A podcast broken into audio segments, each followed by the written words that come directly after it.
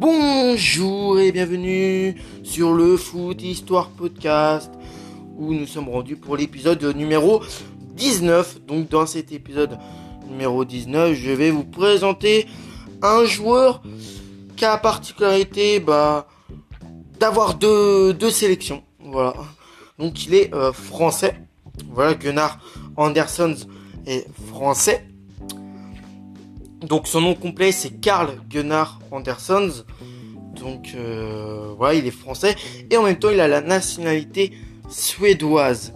Euh, ouais, il vient de Su bah, il a la nationalité de suédoise quoi, de la Suède. Donc il est né le 14 août 1928 à euh, Arvika et il est décédé le 1er octobre 1969 à Marseille. Donc voilà, il a joué au poste d'attaquant, il mesurait 1m75 et les surnoms que Gunnar Anderson avait, c'était Gunnar de Safle, le 10, le 10h10 ou encore Monsieur 50%. Donc avec l'équipe B, avec euh, l'équipe B de, euh, de, la sélection française, il a eu bah, qu'une seule sélection. Donc dans les clubs où il a joué, il a joué au IFK Amal en Suède, il a joué aussi au IFK Gothenburg en Suède. Ensuite, il est allé du côté du Gobernavs euh, en, Danemark. Ensuite, il a joué euh, quand même 8 euh, saisons à l'Olympique de Marseille. Ensuite, il a joué au SO Montpellier. Ensuite, il a joué au Girondin de Bordeaux. Ensuite, il est allé à l'ASX. Et puis après, bah, il a fini sa carrière au Caloran, à l'AS Gignac. Il a fini, il est retourné dans son club formateur euh, pas dans son club formateur, mais dans un autre club suédois, qui est euh, l'IFK euh, Arvika. Donc, donc voilà. Donc il a, quand même la particularité d'avoir la, nationalité française et, suédoise. Hein.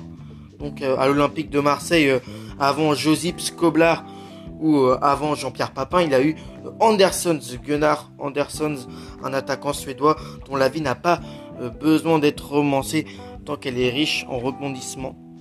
Ah oui, j'ai oublié de vous dire voilà, qui, était né à Arvika en Suède et qui euh, était décédé à Marseille en, en 1969. Donc arrivé par hasard dans un club d'un pays inconnu, est passé de statut de réserviste à celui de héros inoubliable. Héros inoubliable, finalement aussi vite oublié qu'il était adulé, né le 14 août 1928 euh, du côté de Safle, petite ville de Suède, suspendue au lac de euh, Varnen. Il est surnommé Gunnar de Safle parce qu'il était trop difficile à différencier euh, de tous les Gunnar présents dans sa classe. Plus tard, le joueur fait le bonheur de l'équipe de jeunes, puis de l'équipe première de l'IFK Amal, dans laquelle il enchaîne les buts à un rythme effréné au point d'attirer les, les recruteurs du club, du grand club suédois, l'IFK Gothenburg, qui lui offre un contrat à 21 ans dans l'idée de remplacer un autre Gunnar, Gunnar Greens, parti faire le bonheur du Milan AC. À l'époque, le football suédois n'était pas encore professionnel. plombier dans le civil, ce joueur plein d'avenir touche 25 couronnes par match, bien plus que les 15 couronnes que touche euh, alors les meilleurs joueurs du pays.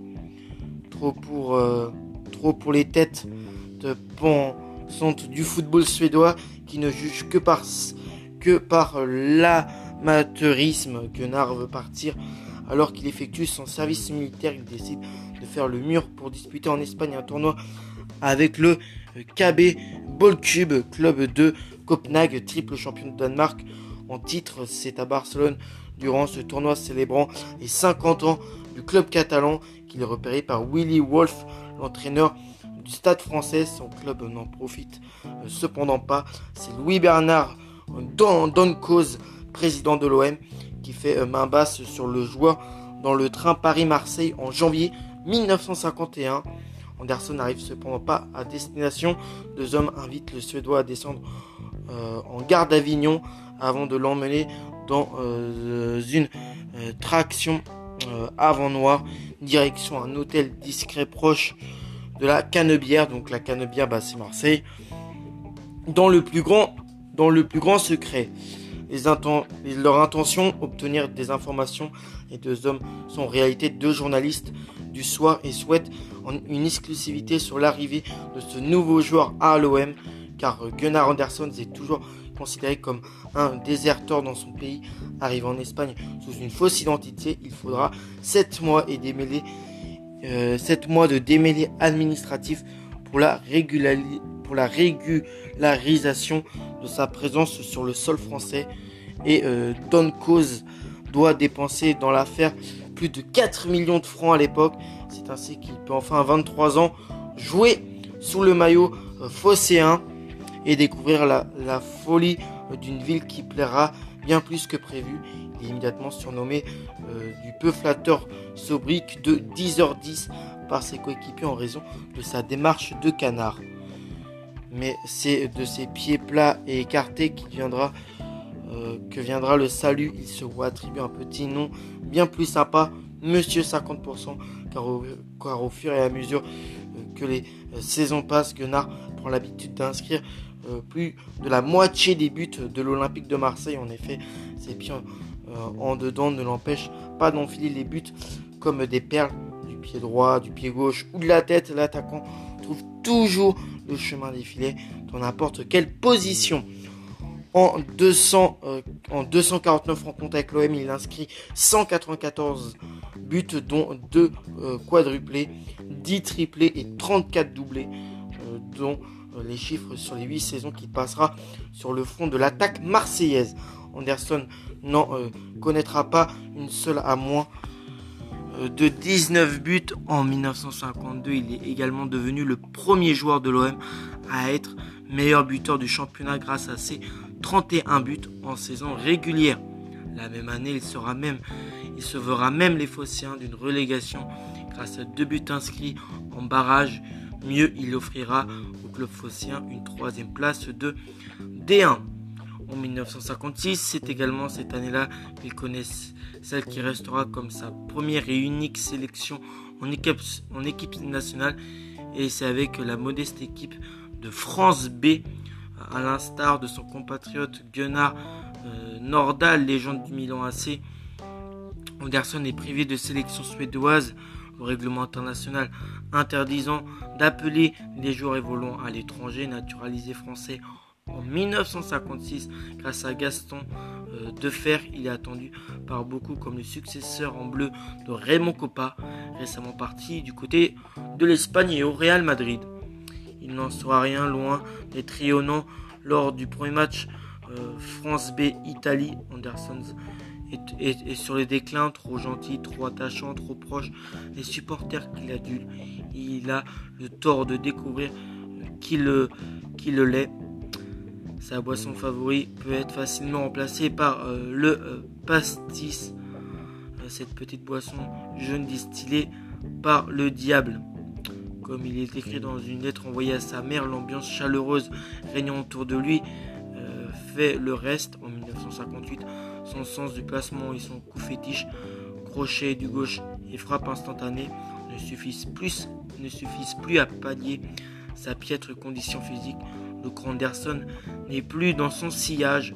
L'OM ne se maintient qu'à la dernière journée en laissant le FC Metz descendre à la différence de but uniquement.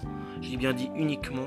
La gloire de Gunnar Anderson est passée finalement à cause de ce à cause de son hygiène de vie. Il quitte le club en 1958 à 30 ans.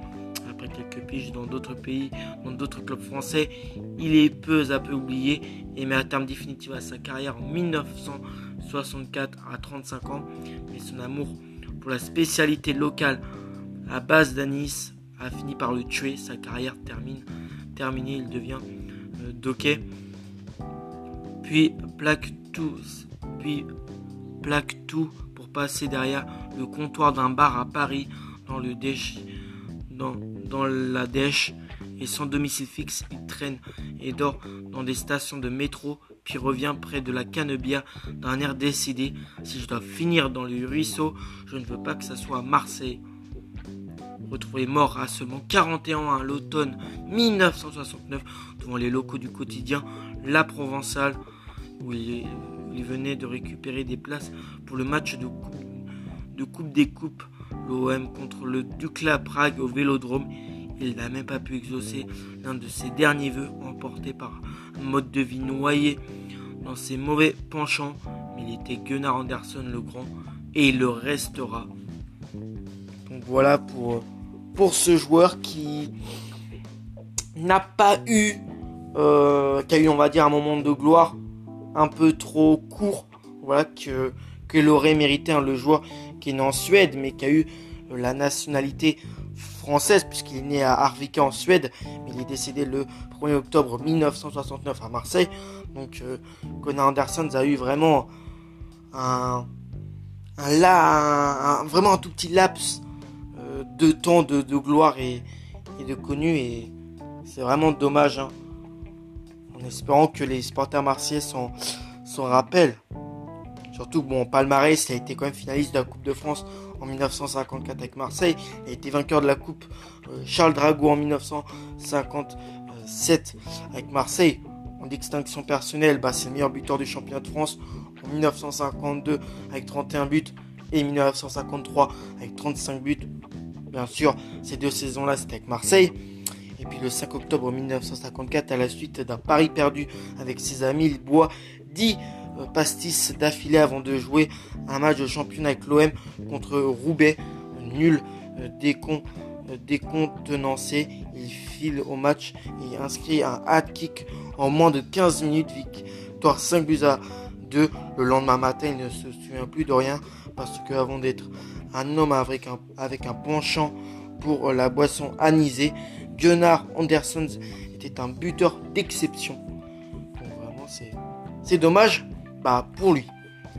Donc j'espère que cet épisode bah, vous a plu hein, sur, sur Gunnar Anderson. Moi je vais vous retrouver pour, pour le prochain épisode. Bah, et d'ici là, bah, portez-vous bien. C'était moi pour le podcast, le Foot Histoire Podcast. Passez une bonne journée. Ciao